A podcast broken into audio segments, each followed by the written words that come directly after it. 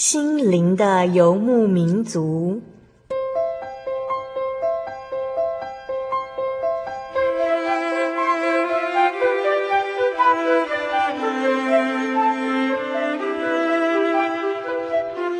在这个谁都不管谁的后现代社会里，每个人的心灵都是游牧民族。成长的过程就是寻找的过程。每一颗漂泊的心灵，其实都在寻找生命的绿洲。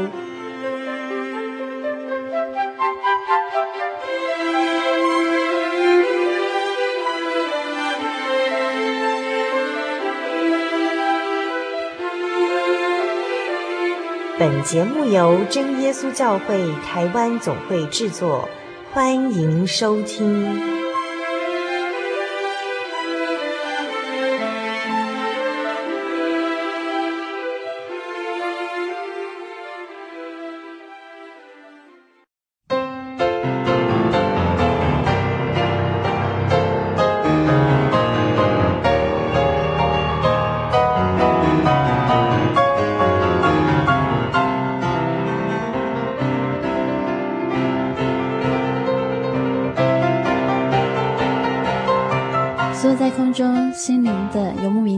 听众朋友们，大家平安，我是阿弗拉，又到了我们每周一次的空中聚会。十一月底，阿弗拉将与大家一起来分享两个从远方来的生命故事。其实阿弗拉常想，在台湾我们有两百多处教会，有几十处的聚会点。照理说，应该有很多人听过真耶稣教会，甚至住在教会附近的邻居们，应该多少也知道，在自己家的附近有这么一间名字看起来很特别的教会。可是阿弗拉也曾经听过好几个这样的生命故事，他们在台湾成长，却是到了国外求学的时候才认识了真耶稣教会，甚至他们在台湾的时候也曾经是虔诚的基督徒，却从来没有听过真耶稣教会，是不是很奇妙呢？照理说，应该在台湾更有机会接触到真耶稣教会，这些美好的信仰故事却充满了浓浓的异国风情。让阿弗拉很好奇的是，为什么到了更广大的土地，反而与神更加亲近呢？在今天六百八十集《小人物悲喜》，除了耶稣别无依靠节目当中，我们将与目前任教于国立台北艺术大学音乐系的蔡佳慧老师，和听众朋友一起来分享耶稣在他充满矛盾和音乐的生命当中，引发了什么样的美妙效应。一样的，在访谈之前，阿弗拉还是要跟听众朋友来分享好听的诗歌，歌名是《耶稣你医治》，歌词是这样写的：耶稣你宣告就得自由，耶稣你触摸就得医治，伸出你的手怜悯释放我们。主，我相信你十架的大能，所以我要宣告：耶稣你施行拯救，耶稣你双手医治，在你必定没有任何难成的事。我相信耶稣，你行神迹，所以我要宣告：耶稣，你赐我生命；耶稣，你赐下丰盛，在你必定没有任何贫穷羞愧。我相信耶稣，你行神迹，在你必定没有任何难成的事。我相信耶稣，你行神迹。耶稣，你宣告就得自由；你触摸就得医治。手怜悯释放我们，主，我相信你十架的大能，所以我要宣告，耶稣，你施行拯救，耶稣，你双手医治，在你你是，我相信。耶稣，你是神迹。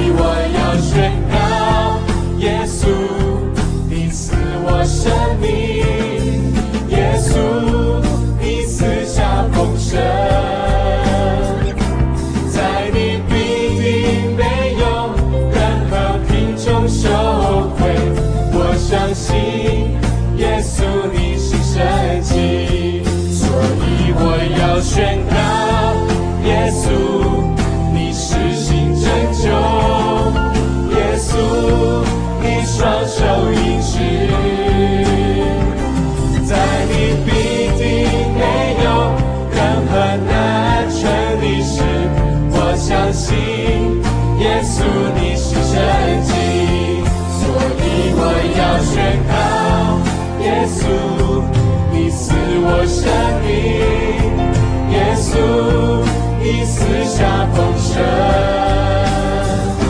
在你必定没有任何贫穷羞愧。我相信，耶稣你是神迹，在你必定没有任何贫穷羞愧。我相信，耶稣你是神迹。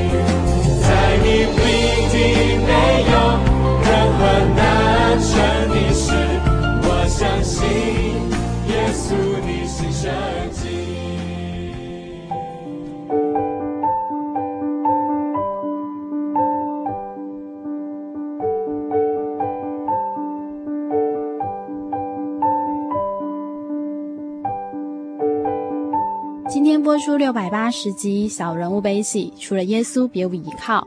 我们专访到的是真耶稣教会松山教会蔡佳慧姐妹。那先请她跟所有听众朋友打个招呼。好，阿弗拉你好，呃，各位亲爱的听众朋友们，大家好。嗯，蔡佳慧老师，你不是从小信主？不是。那你们小时候家庭信仰是什么样的状况？嗯，其实我们家里并没有什么特殊的信仰，那也算不上传统信仰。就是逢年过节的时候会去，阿嬷会带着我们去拜拜，但是也不是基于说迷信。那主要其实就是一种慎终追远，然后对我来讲是一种睹物思情吧。因为我从小就觉得世界上有一个伟大的力量，但是它是什么名字或者是什么样形象，我并不是那么清楚。那我只是说去拜拜的时候看着这些 image，有种睹物思情的感觉。对，是阿妈带你去的。因为小时候我印象中就是他会，他有这个习惯，就是有一些在传统社会嘛。那他其实年纪算是蛮大的，所以他会就是准备一些东西，然后我们还有我妈妈，然后就会到附近的庙里面去烧香拜拜这样，但是没有什么特别的用意，就是一种怎么讲习惯吧，嗯、嘿。所以在你的家庭里，你的爸爸妈妈其实对这个部分就没有那么看重。对，其实可以这么说。嗯你开始觉得说世界上有一个伟大的力量，刚刚有提到嘛？嗯哼。那大概是几岁的时候会这样？就我懂事以来，懂事。就我懂事以来。嗯哼。小时候你曾经接触过基督徒吗？我印象中最早的是在四岁以前吧，就是我到澎湖，我妈妈娘家在澎湖，然后去家里附近的一个教会去玩。但是圣诞节的特别活动，那就是小朋友们去发礼物啊、唱歌啊这样子。对，这是你对基督徒的一个印象。这是其实很模糊，严格来讲，并没有什么特别的，就是说什么接触。那是一直到高中快毕业的时候才开始接触。嗯，所以你高中之前，你们班上同学也都没有基督徒让你发现？不会特别去注意，可能会知道哦，谁好像是基督徒会去教会，但是没有特别的谈到这一块。那我自己是从国中开始就对哲学很有兴趣，然后对于当时，因为在台湾就是可以说是百花齐放吧，因为这个出版业就是很发达，所以我们什么样的宗教的刊物都可以看，然后有一些什么畅销书啊。那我在中学的时候，那时候就有西藏方面的，就是有关于他们讲到生死的这种课题，这些书籍，那还有各种传记。那就很奇怪，就是不会特别主动去了解有关基督教的这一块。嗯，对。你刚刚有提到说对哲学很有兴趣，嗯，为什么国中的年纪就对哲学有那种兴趣呢？可能因为从小大概就比较常生病吧，然后小时候就比较多愁善感，那所以对这种人人从哪里来到哪里去哦，都常常会在头脑里面想，但是想破头也找不到答案这样子。嗯、那那时候并没有知道说有个明确的一个造物主，然后他掌管我们每一个人的生命，那只是就是模模糊糊的。还有就是说，因为我从小念音乐班，那音乐自由班里面有一些生态，其实严格来讲不是这么健康。那我就会对于说人性那种比较灰色地带，会有一种不解。那我们家里人其实都是很善良，因为小康家庭，那我爸妈都是教员，那都是很单纯的人，所以我常会好像夹在两个不同世界里面。那另外一边就是常常会有一些比较虚伪啊、勾心斗角啊，还有一些比较在我小学的时候觉得匪夷所思的事情。那可能就是对于一些比较复杂的人事的现象，觉得。嗯，很想要找一个答案或一个解释的方式，对。所以你在哲学里面有看到这一块，你可能可以得到答案的地方。有时候会找到一些共鸣，但严格来讲，就是说这一个过程中并没有让我真的找到说神这样子，但是会让我继续一直想思考下去。我想这或许是一种预备工作吧。其实哲学在我们人类的一个思考的方面，它也带给你很多。算是一种思想的启发跟满足，我想那个是人的这种思考能力是算是一个有无限发展的空间，因为神赋予人的就是有这种思想的能力，让我们透过这样的一个心智的磨练，可能去更认识神。那当然每个人的过程不一样。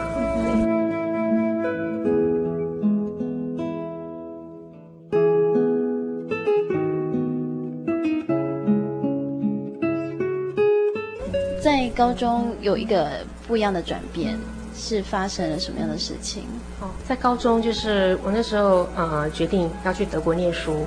那一方面是因为我的指导老师呢，他们多半是德奥系统的啊。那我也对这种怎么讲，要学音乐的话，就到他的发源地去取得第一手资料，所以我就去啊考欧考。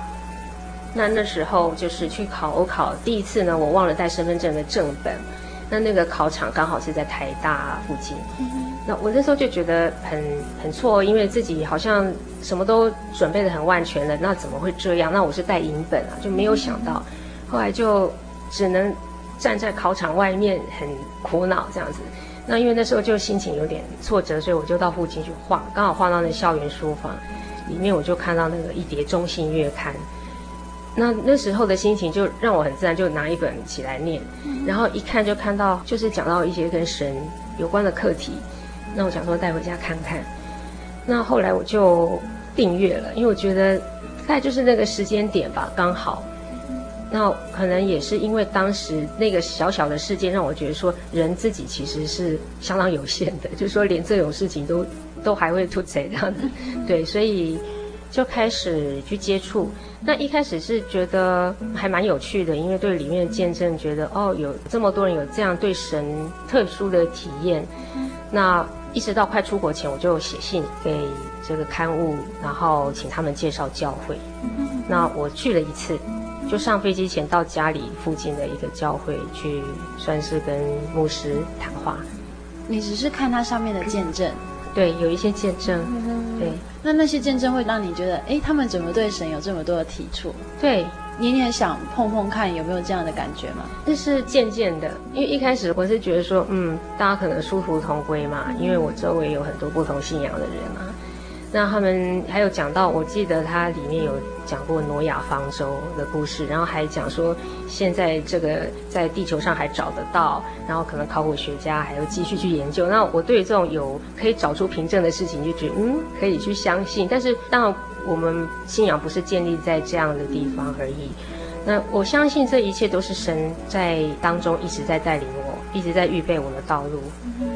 所以你在要出国之前到了那间教会，嗯哼，那你有得到什么东西吗？我得到生平第一本圣经，就是那牧师就是送我一本圣经，嗯、然后他带着我读圣经的时候翻开的第一个章节，就是约翰福音第一章，嗯、那讲到太初有道，道与神同在，这道就是光。我看了以后就觉得说，如果真的是这样的话，我真的要来认识这位神，嗯、那是后来我所知道的。独一真神，对，所以其实你在看的时候，牧师有告诉你说，这个道是神是光，那就是耶稣吗？有，他有讲到这一段。嗯，对。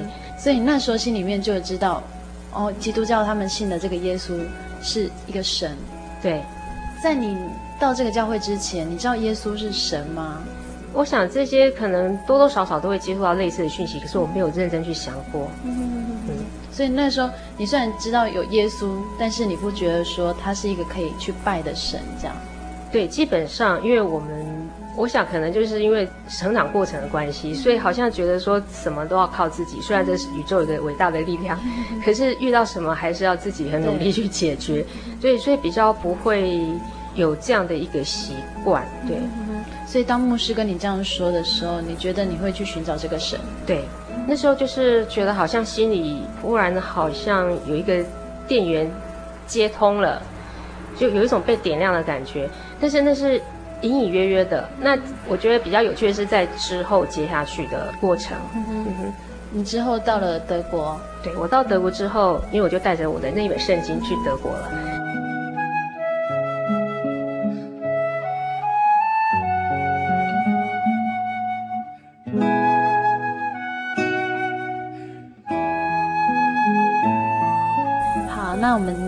来跟大家分享的是蔡佳慧老师他喜爱的诗歌。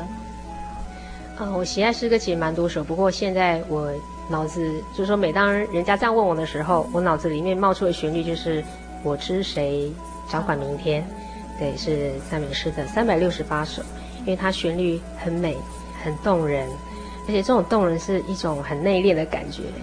哒哒滴，哒滴哒哒滴。它就是这种朗诵娓娓道来的感觉，对，这个音乐的氛围其实也可以传达出我心中对神的感受。对，好，我们一起分享这首诗歌。我不知明天的道路，每一天只为祝福。我不知。天的太阳，以明天，或许阴暗。我不要为将来忧虑，因为心。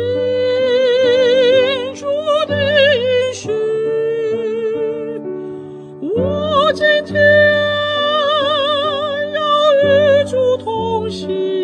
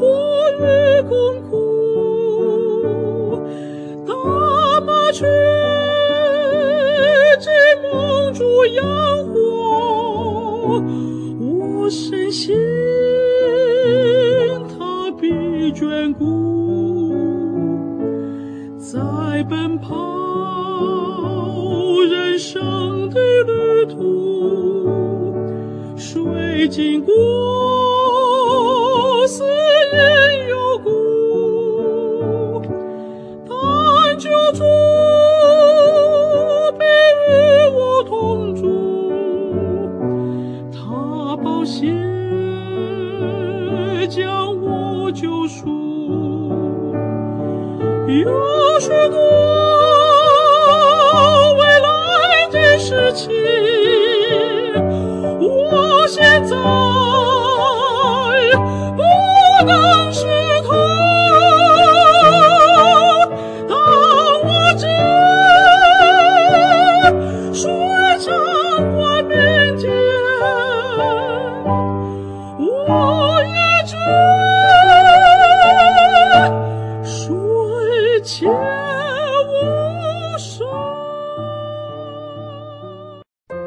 圣经的道理好有兴趣哦，可是又不知道怎么入门哎。你可以参加圣经函授课程啊！真的啊？那怎么报名？只要写下姓名、电话、地址，寄到台中邮政六十六支二十一号信箱，很快的，你就会收到第一课的课程了。赶快去寄吧！嗯，圣经函授课程能循序渐进地引导您更了解耶稣基督的福音，得到生命的滋润和来自信仰的力量。本课程完全免费，欢迎来信台中邮政六十六支二十一号信箱，请注明参加函授课程。愿神祝福您。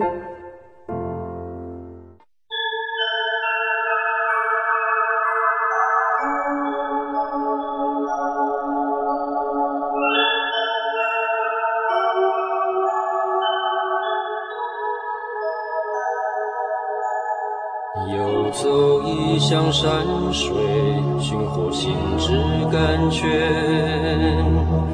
满溢心灵喜悦，尽在游牧草原。心灵游牧民族，陪你成长。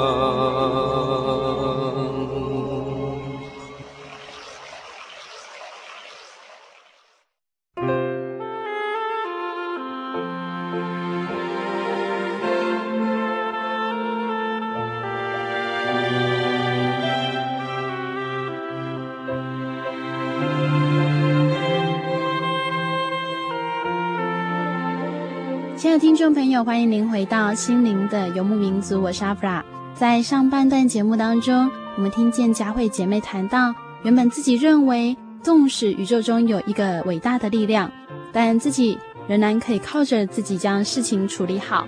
直到自己参加考试，在准备万全之下，竟然只因为忘记携带资料而无法参加考试。那时候，她才发现人的有限，也因此她接触了有关耶稣的信息。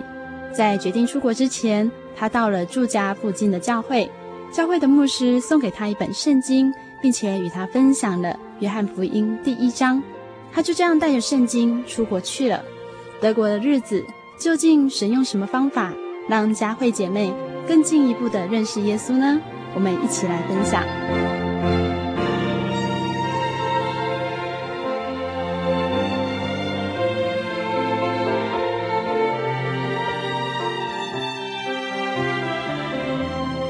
到德国一开始其实是蛮阴错阳差的，就是第一天差点找不到睡的地方，因为之前联络的人呢，他根本没有接到信。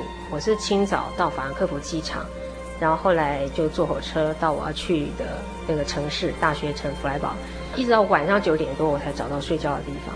那时候已经接近天黑的时候，我就看到万家灯火开始点亮，然后我一个人还在外面游荡，就是感觉很奇怪，但是不会害怕哎。那我心里就是觉得蛮奇妙，因为我开始觉得说，嗯，有一个伟大的力量，他是在眷顾我，他在带领我。那之后呢，当然有很多事情是有惊无险，因为刚去还要去呃警察局报到嘛，然后我还要找跟我的教授联络上，然后我还要知道考场种种的，然后当然还要去租一个我可以住比较多天的房子，就种种很多事情要去张罗。那那时候才高中毕业嘛，虽然好像听起来蛮恐怖的。可是我心里一点都不害怕。那当时我非常清楚知道，这个不害怕是因为我知道有一个神，他一直在带领我。跟刚刚你所说的成长背景教导你说，很多事情都是我们自己要去解决，那不会去想说这个力量可以帮助自己。但是当你到德国的时候，为什么会有这样的改变？你虽然还是要去张罗自己的事情，对，但是会觉得说这个力量可以帮助自己。对，我可以感受到，就是说是这个力量主动的亲近我，在我没有、我不敢奢求的情况下，我就这样有惊无险的每一关就这样过了。那心情其实蛮笃定的。到德国的时候住的房子是没有浴室，对，因为那时候想要省钱嘛。那这当然有一个背后的因素啦。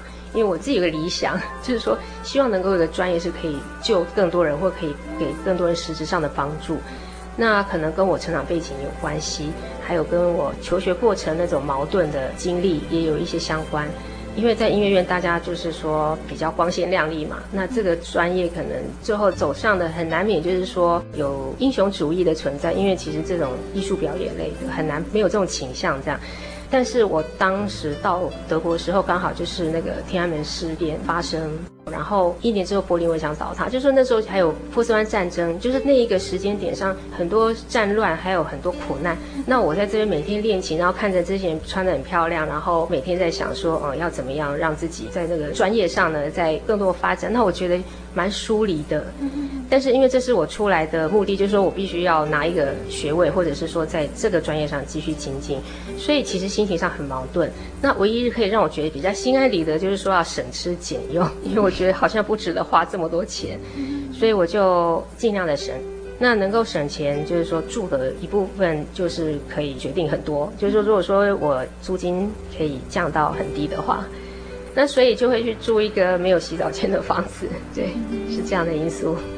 你刚刚提到说，觉得说音乐可能没有办法实现你心里面有一个梦想，是可以救很多人。嗯哼，呃，你有提到说是家庭环境影响你会有这样子比较悲天悯人的心情。我不敢说得这么好听，不过就是说自己一直一直有一些心里头有一些声音啊。那可能也因为这种，我想每个人有一些性格上的特质嘛。那我相信这就是神在造每一个人的时候，他。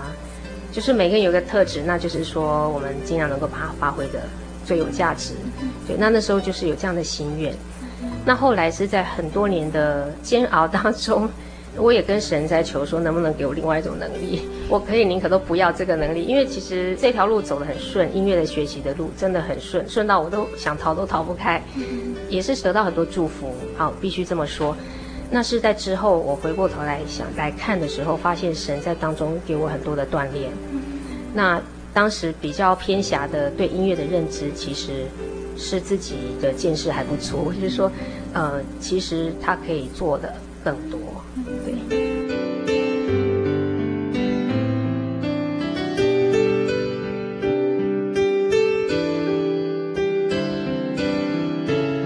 在去德国之前。应该是只有听过耶稣，那也只有去过一间看月刊所得知的教会。嗯，那你那时候知道原来基督教有非常多的教派吗？也是模模糊糊的，也是模模糊糊。对。所以，当你知道真耶稣教会的时候，那是什么样的契机？嗯，是刚好我去怎么讲？因为我住的地方没有洗澡间，嗯，所以我洗澡都要打游击。就是我要到游泳池去，那游泳池设备很好，所以大家不要想得太恐怖这样，只是说很麻烦。那有时候就是说借着去拜访朋友啊，然后在他们宿舍里面公共洗澡间去赶快洗一下，洗个战斗澡。那有一天在一个宿舍就碰到一位教会姐妹，那那天我在宿舍还有另外一个任务，就是说我想说看能不能申请到那个宿舍，对，因为那宿舍地点离音乐学院蛮近的，那设备很好，那里面的学生其实人都很 nice。所以我就有这样的一个憧憬，这样。那我在填表格的时候，刚好旁边有一个，我那时候不晓得她是教会姐妹，她就很关心，她看我是菜鸟，她就过来看我填表，然后她发现我在宗教栏上面填基督教，她就开始问我，就我就一问三不知，对，因为我也没受洗，然后我很多道理也都不懂，那我就老实跟她讲说，我填基督教是因为这样可能几率比较高的。后来我们就聊，她就很关心我。看我好像对信仰追求蛮有兴趣的，所以他就主动邀请我到海德堡教会去。那时候是祈祷所，去聚会，那我就一口答应了。所以你就跟他约时间去吗？对，那时候就是说我们念书的地方是 Freiburg，那开车到海德堡祈祷所大概两个小时左右吧，我印象中是这样子。我那时候想说，Why not？因为一直在追求嘛，其实一直在追求，所以或许或许会找到新的答案吧。你第一次去教会，跟你之前去的那个教会，给你有什么样的不一样的感受？嗯，其实因为我实地去参加聚会的经验其实是没有，嗯、就是严格来讲并没有。那这位姐妹她是是陈雅婉姐妹，她就是在开车的路中呢，就跟我讲到，很自然会讲到神啊，然后就讲到圣灵这样。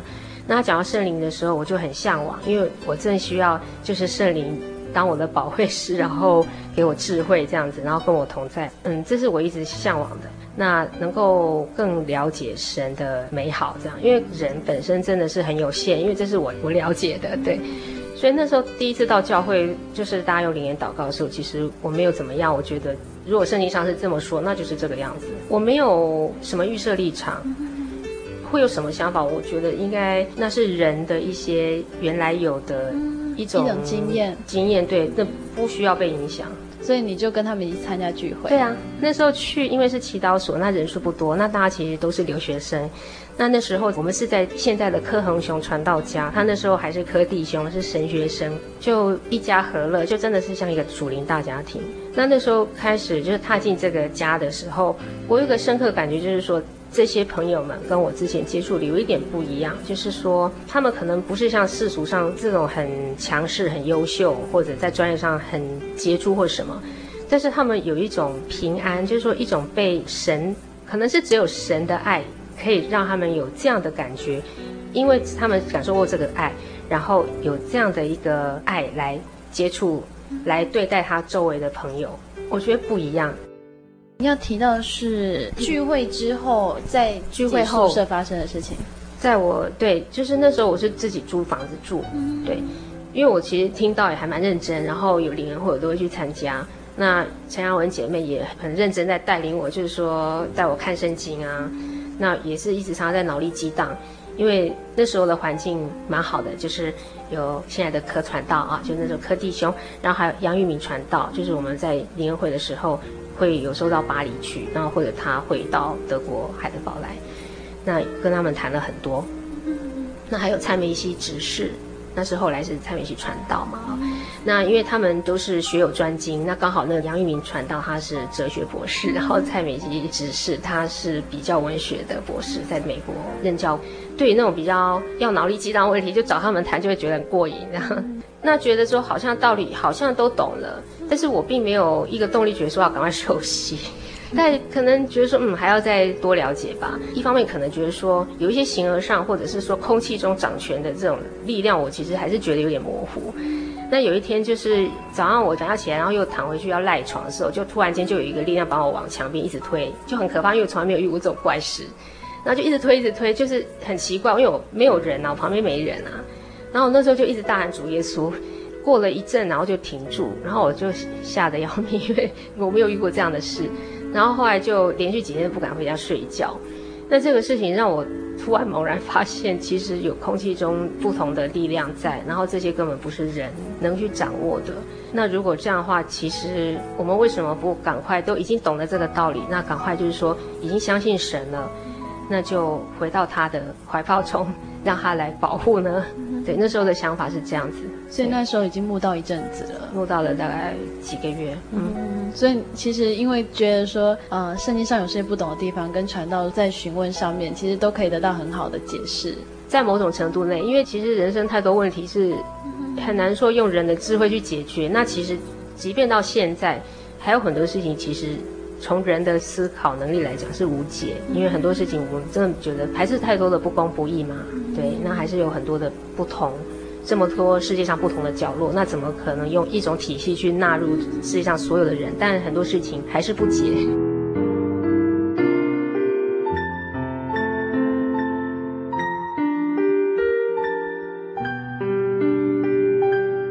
什么时候得到圣灵的呀？这又是一段故事了。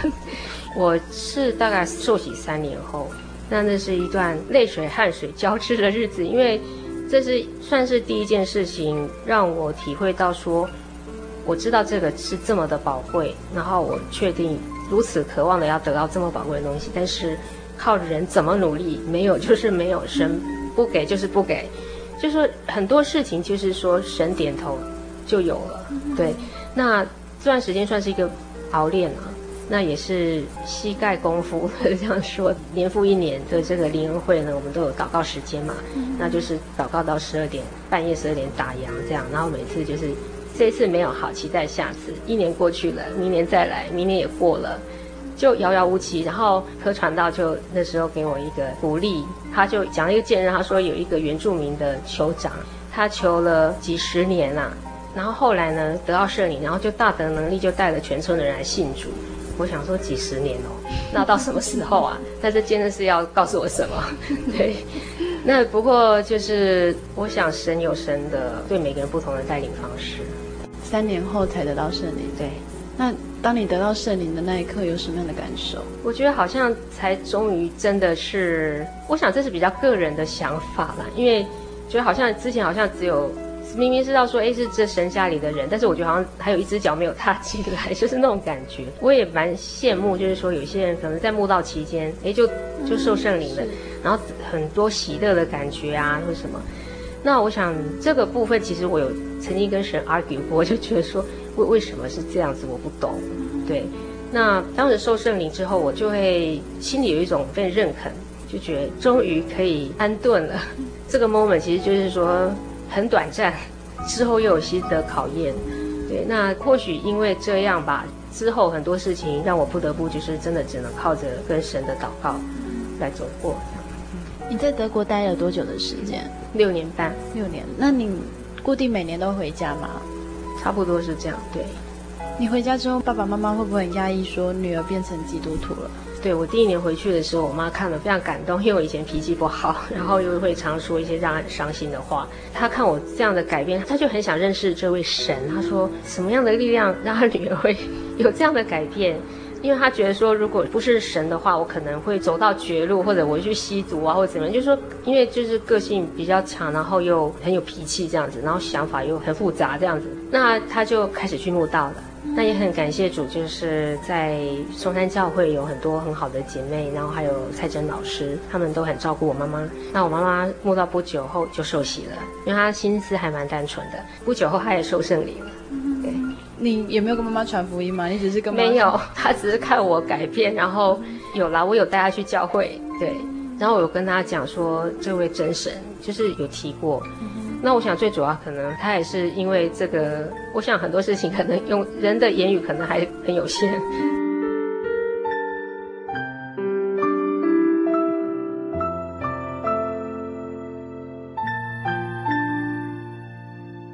嗯、刚刚蔡佳慧老师从开始。讲述他见证的时候，他就一直有提到一个跟他所学的音乐好像不太一样、不同路途的东西。从哲学到后来觉得，哎，世界上有很多不公不义。受洗信主得圣灵之后，你还会去追求说，我希望能够找一个可以帮助人的专业吗？其实一直都在找。那后来有去念了社会科学系的学位，对，那我也去参加一些助人工作的训练课程。那就是不知不觉呢，就会把这些学习的心得呢放到我的教学工作里面。还有就是说，呃，自己后来对身心学也蛮有兴趣的。那我就发现说，其实从事音乐演奏还有音乐的相关的教学工作呢，也是可以实现我之前向往的那样子的价值感。对，你还没有这样子的想法之前。如果去学习音乐，会对你来说是一件不是很很乐意的事吗？对，其实蛮矛盾的。就说，可能我是老大关系，就是说很多事情就是好像应该这么做，那我就咬紧牙关，即便百般不愿意。那有一个比较痛苦的经历，就是那时候回国之后呢，我还参加了一个蛮大的一个国际的比赛。那他那时候是全世界会征选出大概三四十位的选手吧。那我那时候回台湾，其实已经开始不务正业了。我那时候想要去参加，是因为给自己一个交代吧，想说既然要在这专业走，那我希望能够累积一些 resume，就是这种 credits，就是一些资历，那是应该的，就是说不是说我想要。那结果到美国以后，就发现说这个场面好盛大，然后它全程都有世界呃媒体会转播，不是电视上转播，但是我们就是走在路上，人家都会指明，就会知道你是哪一国代表，这样就是广播节目的转播，全世界都听得到，台湾国旗也挂出来了，每一个人都被分到一间有斯坦威名前的那个练习室，对。但是我自己就是非常矛盾，因为那时候我已经在念社会科学系，然后我到处兼课讨生活，那根本练习时间不多，而且没有心思练习。那一到那边，因为种种的这种矛盾反弹，种种因素加起来，我就不想要练习，这样可能就是身心已经不能再负荷了，我就开始失眠，失眠了连续三天，真的完全没睡觉，完全睡不着。然后后来就是胃痉挛这样子。然后那时候就想要惨了，因为其实隔天我就要谈了嘛，我又不敢说跟那个他们的大会的服务人员讲说我要去医院，因为这样太丢脸了。我也不敢跟家人讲。那那时候真的是头脑直不起来，那唯一的就是跟神祷告，我就跟神求救，因为只有他能救我了。那那时候我就半趴半跪在床上就祷告祷告祷告，后来也不知道祷告多久，竟然就睡着了。然后醒来的时候。诶，好像慢慢恢复正常的，心情没那么糟，然后我也可以去吃饭这样，然后就开始练琴。那那时候一个心情的转折是说，我就接纳我当下的状况，我相信神会带领我度过这一关。所以后来你还是参加比赛，我还是上台去弹，而且弹的就是也没有失常。嗯、那音乐表现上都还 OK，就是说是有神同在的一个平安。嗯后来是因为什么样的事情让你觉得说，其实，在音乐上面你也可以完成你心里面的梦想？其实这是一个很长的一个历程。神是在在我生活中，然后在我工作上，都不断的一直在开导我。对，你在信仰上发生了什么样的一个体验呢？我一直期待，但我一直在跟神求，求神让我明白，是不是有一个真道是可以。把世界上所有的人，不同的种族、不同的宗教、嗯，文化背景的人，都可以纳进来。因为我周围的朋很好的朋友，我家人，其实多半都不是基督徒。这个是我心里的一个，想起来其实是一个痛，这 样对。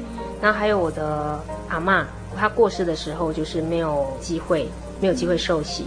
但是后来有同理跟我说，啊，有弟兄姐妹跟我讲说，其实神对他有什么样的眷顾，我们不知道。我们从人的角度先看是这样，对。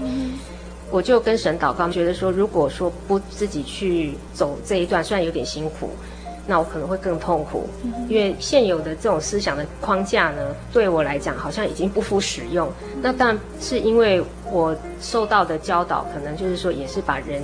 局限的，就因为人每个人他们把自己的人生体验放到自己的信仰里面，本来就只能看到神的一部分。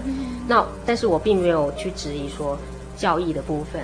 对，我有一个朋友，很好的朋友，那我们很能够聊这样子。他是哲学的博士，然后他本身是在生死所、生死学的研究所任教。他人是真的非常的好。那我有几次就是跟他分享信仰的体验，他也会跟我分享。那他就是呃，有一阵因为母亲生病，那我现在跟你谈话这时候，他母亲已经过世了。那在那个时候，他母亲生病，那他自己身体也不好，那我觉得很不忍，所以我就跟他分享我们的福音。那他有他的一套方式来认知这一切。那他也不是无神论者，只是说他的神观透过这种哲学的一个思维，佛教的这种思维去修行，那得到满足，因为他是学哲学的嘛。那他也有很多他的体验。那我心里就觉得说，一方面不忍，一方面就在想说，那如果神透过这样的方式来眷顾他，大前提是说我不会偏离我自己的信仰的立场，那我是不是可以试试看，从他的立场来认知这个世界这个神呢？就是说我想要来试试看，因为我周围有太多这样的人，那他们也是都是好人啊。那我就陆续都在涉猎这一些书，但是有一天我就很认真的看。一本有关佛教的书，然后我就看着看着，我就开始做一个实验，就是我开始设身处地，然后把我自己放在那个朋友的位置上，结果就是说，原来我们的神观已经瓦解了，那原来我们对于自己跟神的关系也瓦解了，这些都瓦解的话，就什么都没有了，就真的是绝了，绝望，因为我们本来在一个安稳的地方，这些都一切不再成立了。那那时候我就感受到一个很大的黑暗，那黑暗我很难去形容，那像是一种深渊，要把我，我已经好像一种快要失控的感觉。那那种感觉是说，你好像快要失神了，就是很像我在想要说，可能人快要疯掉之前，但是那个样子吧。那那个已经不是说像说哦昏倒了以后还会醒来，而是你掉下去，你可能从此就亡体啊，就是你就是真的就没有你的神智这样。那那种感觉很奇怪。而且那个黑暗，心里的黑暗很大。那那时候我赶快跪下来祷告，因为这个经验我以前没有过。那赶快跪下来祷告，因为我其实已经有一段时间没有用灵言祷告了。对。那祷告的时候，我第一个想法就是，好在圣灵还在，神还跟我同在这样子，那我就继续祷告。那在那次的祷告中，对神有一种更不一样的认识。那我也发现，在有一次祷告中，因为其实在这个整个过程里面，让我慢慢去体会到圣灵的宝贵。对，圣灵的祷告是神会一直开启人的智慧，不是说我们平常去分析就会得到的答案。是。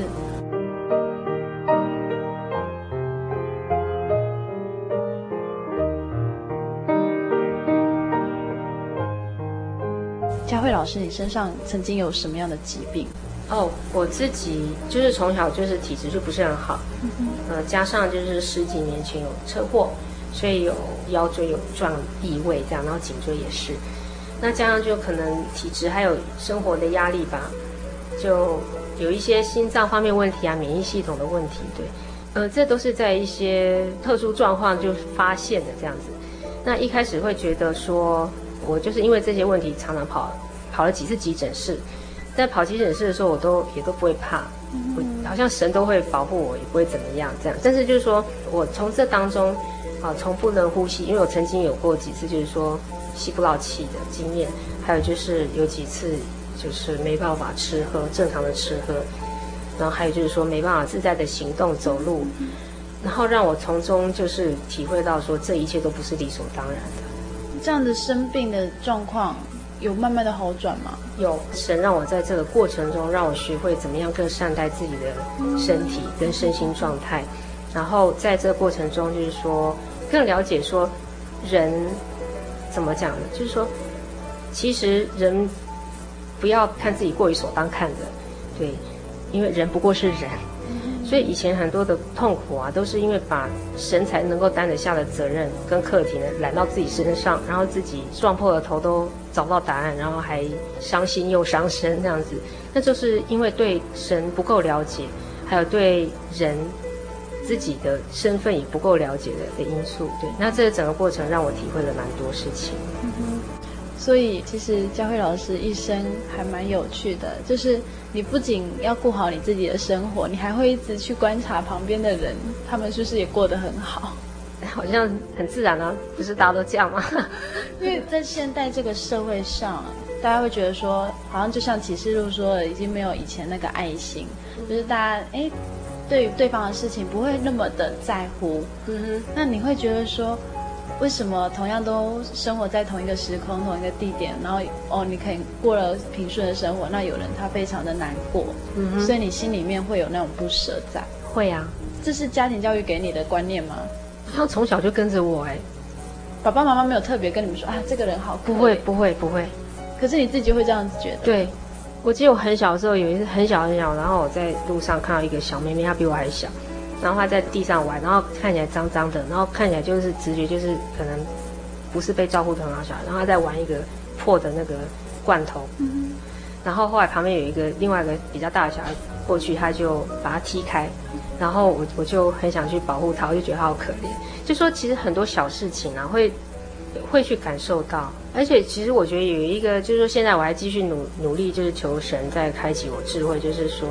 因为有一个这样的神，我们都说他是全智全能又慈爱的神，又公义又怜悯的神。那我是希望能够把这所说的现象，能够找到一个可以互通的点，就是很多事情是矛盾。对，你会觉得说，我看都不忍心了，然后神看是不是更不忍心？对，我希望我知道神是这样子。那你会觉得说，既然神是不忍心，为什么这样的状况还是在？对，我相信这些问题可能在很多人心里都会一直存在。然后有一个我一个算是作家朋友，他就有说过“天若有情，天亦老”。对，那我觉得那时候听到这句话，觉得真的是很有感触。但是从他们文学的角度来讲，我相信神的慈爱公义，因为在这么多年的这样子体验以后，神的意念是高过人的意念啊。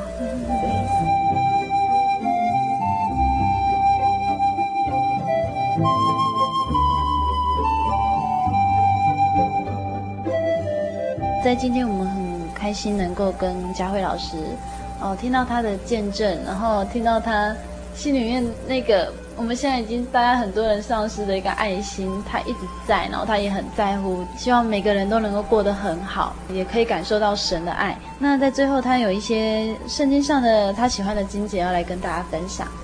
借这里呢，跟大家分享几段我蛮喜欢的经文啊，《诗篇》二十三篇第四节：我虽行过死荫的幽谷，也不怕遭害，因为你与我同在，你的杖、你的竿都安慰我。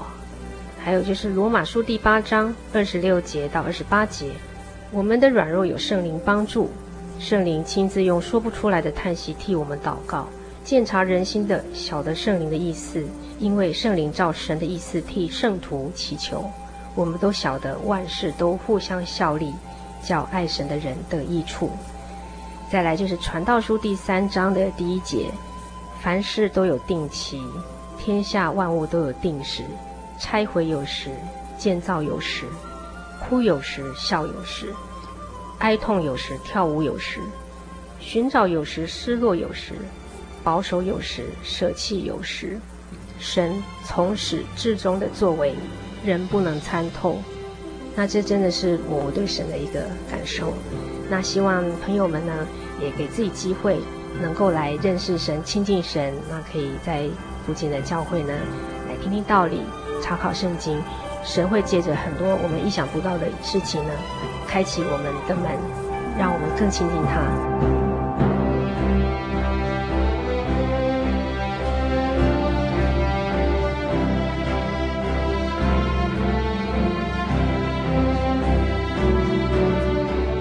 亲爱的听众朋友，在佳慧姐妹的见证当中，不知道您是不是有些感同身受呢？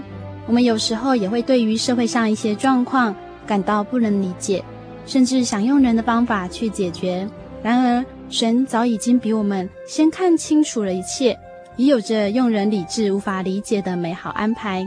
只要我们由衷的将神放在首位，神必定解开我们心中的难题和疑惑。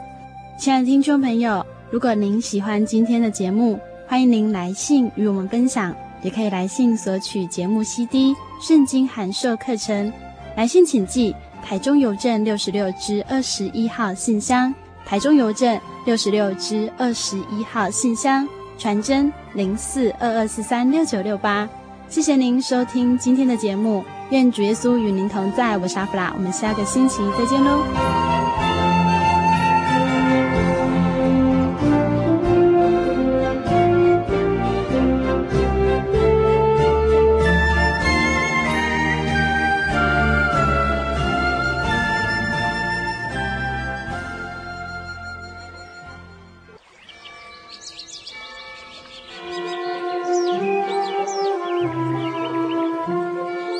在这个地方，您可以找到生命的平安。在这个地方，喜乐就像泉水一样源源不绝。真耶稣教会总是敞开大门，欢迎您的加入。耶稣的爱是你我都可以享有的。真耶稣教会，台中邮政六十六至二十一信箱。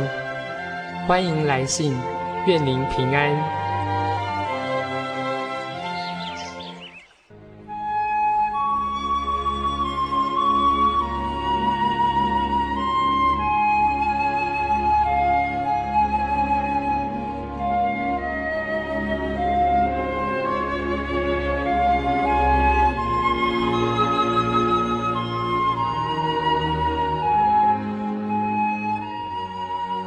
安息日是真神为人设立的，让人能纪念神的救恩，并得着身心灵的休息。在每个星期的最后一天，星期六，我们应当放下一周的劳碌，来到教会聆听福音，在诗歌、祈祷和彼此祝福的聚会里，安顿我们一周的疲惫。假如你想参加安息日聚会，欢迎您在每周六上午十点和下午两点踏进真耶稣教会的会堂，与我们一起共享这生命的饗宴。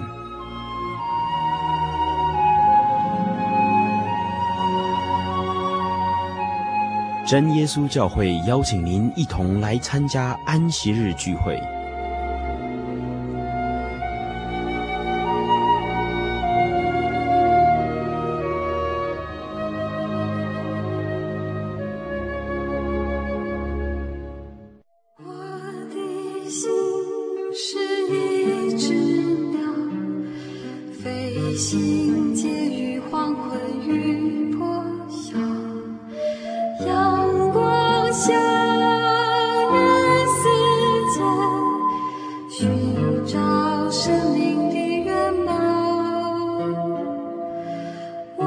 是。